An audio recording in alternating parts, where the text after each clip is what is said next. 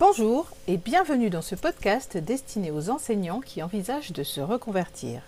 Je suis Virginie, votre coach, et aujourd'hui, je voulais vous parler de communication non violente, la CNV. Partant de la conviction que notre nature profonde nous porte à aimer, donner et recevoir dans un esprit de bienveillance, j'ai passé ma vie à m'intéresser à deux questions. Comment se fait-il que nous puissions nous couper de notre bonté naturelle au point d'adopter des comportements violents et agressifs? Et inversement, comment certains individus parviennent-ils à rester en contact avec cette bonté naturelle, même dans les pires circonstances?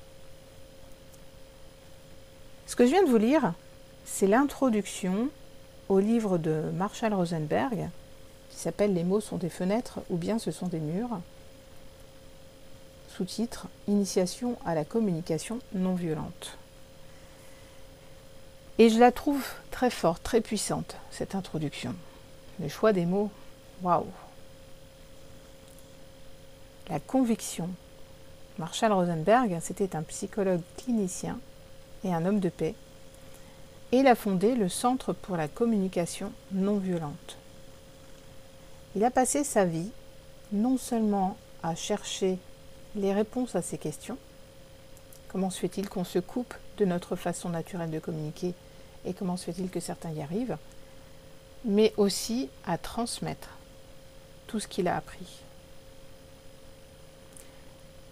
Donc la communication non violente, je l'ai découverte euh, pour ma part il y a un peu moins d'une dizaine d'années grâce à Isabelle, notre corps d'OREP, euh, qui nous avait euh, fait suivre une formation justement à l'initiation à la communication non violente dans le but euh, de monter un projet d'école de médiation par les pairs, qui avait d'ailleurs donné de, très beaux résultats. Ensuite, quand j'ai fait ma formation de coach, euh, nous avons reparlé communication non violente, justement dans euh, bien des situations. Elle nous aide justement à resituer les choses, reformuler les choses et aider à mieux communiquer aussi avec nos coachés ou aider nos coachés à mieux communiquer avec les autres. Et puis je l'ai redécouverte enfin très récemment grâce à un ami qui m'a conseillé la lecture de ce livre que je n'avais pas encore lu.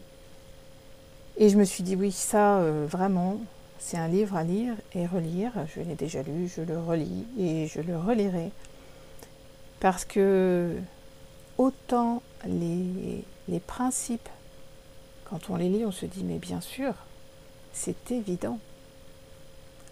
Autant leur application, waouh, là c'est pas la même.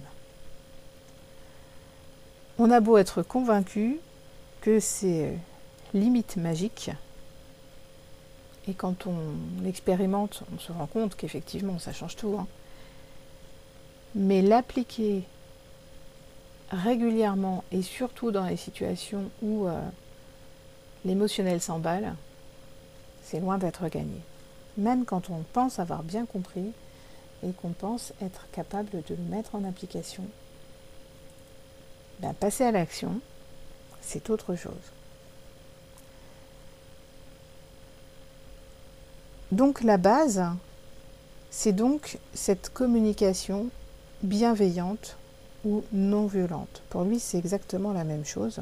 Il préfère utiliser le terme non violente tout simplement parce que il s'est rendu compte que ce type de communication permettait vraiment de diminuer considérablement la violence. Et ça, que ce soit dans le couple, dans la famille, dans le milieu professionnel, dans des situations de conflit, de guerre, entre des personnes, entre des peuples. Il a testé vraiment dans des situations très extrêmes et à chaque fois, il y a des résultats. À chaque fois, il y a une diminution nette et réelle de la violence. Mais pour ça, la première des choses à faire, c'est d'apprendre à diriger son attention. C'est ce qu'il dit. Parce que nous sommes habitués depuis assez jeunes dans notre monde moderne à communiquer de façon aliénante. Il insiste bien pour dire que la communication bienveillante, elle fait tellement partie de nous, elle est tellement naturelle, qu'en fait il s'agit de la redécouvrir. C'est pas quelque chose à inventer, c'est quelque chose qui a toujours existé et qui est là à la base. L'être humain est capable de communiquer de façon bienveillante quand il écoute son cœur. Pour lui, donc la communication bienveillante, par opposition à celle qui est aliénante et que nous avons plus l'habitude d'utiliser, elle se fait sans jugement moralisateur, sans comparaison, en prenant la responsabilité de nos paroles,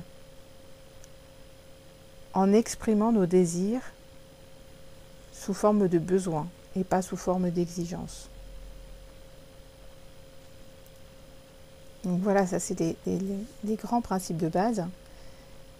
Et euh, donc apprendre à diriger son attention pour justement être attentif à ne pas tomber dans ces travers, à ne pas tomber dans cette communication aliénante qui se base sur des interprétations, sur des évaluations, sur des jugements.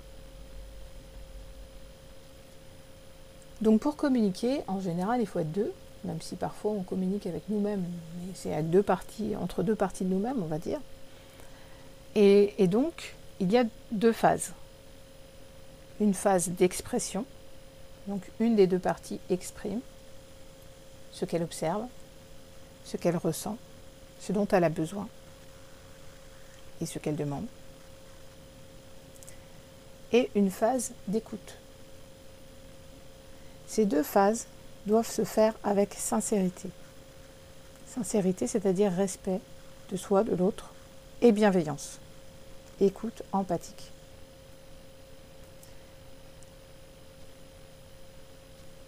Donc à chaque fois, dans la phase d'expression et dans la phase d'écoute, il y a les quatre étapes. La première étape, c'est observer ce qui se passe réellement. Et donc, encore une fois, ce qui se passe les faits, sans jugement, sans évaluation. C'est ça qui est compliqué. Parce que par exemple, quand on dit euh, qu'un élève écrit très mal, ça peut nous paraître juste une observation. Mais Marshall Rosenberg nous dit, attention, c'est déjà une évaluation. Vous évaluez qu'il écrit mal. Être dans l'observation, ce serait par exemple dire que vous n'arrivez pas à déchiffrer l'écriture de cet élève. Là, ce sont des faits. C'est ce que vous arrivez à faire ou ce que vous n'arrivez pas à faire. Ce n'est pas un jugement sur la façon dont la personne écrit. Vous voyez à quel point c'est compliqué. Et ça pour plein d'autres choses. Des choses que l'on pense être simplement de l'observation, quand on y regarde de plus près, ben, on y a souvent mêlé du jugement ou de l'évaluation. Et encore plus si on est convaincu que les gens avec qui on parle sont d'accord avec nous. Donc ça, c'est la première phase. Observer ce qui se passe réellement, donc sans jugement, sans évaluation. Deuxième phase, exprimer ses sentiments, ses ressentis et ses sentiments, c'est-à-dire l'émotion que l'on a ressentie au moment où les faits se sont produits et ce que ça a provoqué comme sentiment chez nous. Et l'exprimer, sans accuser l'autre d'être responsable de ce que l'on ressent, comprendre que ce que nous ressentons, c'est juste un fait.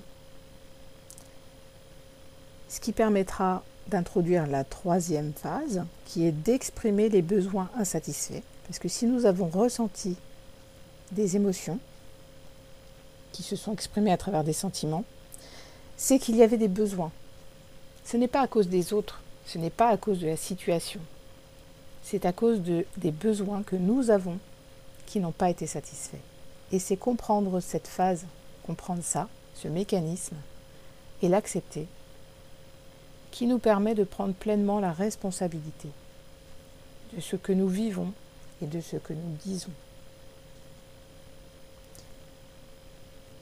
Lorsque l'on dit par exemple euh, quand on travaille dans une entreprise et on dit j'ai menti au client parce que le, patron me l'a demandé, on ne prend pas la responsabilité de nos actes, de nos paroles. Donc très important de prendre la responsabilité de ce que l'on fait ou de ce que l'on dit. Et la dernière phase, c'est de formuler une demande claire. Et cette demande, encore une fois, doit être une demande. Ça ne doit pas être sous forme d'exigence. Et la demande doit être claire. On ne doit pas dire qu'on souhaite quelque chose en supposant que la personne va en déduire qu'on souhaite autre chose. Non, on doit être clair, précis dans ce que l'on demande. Et on doit être prêt à accepter un refus de la part de l'autre. C'est ça, cette écoute empathique. On fait une demande, ça n'est pas une exigence. Donc l'autre a la possibilité de dire non. Et s'il dit non, on l'accepte.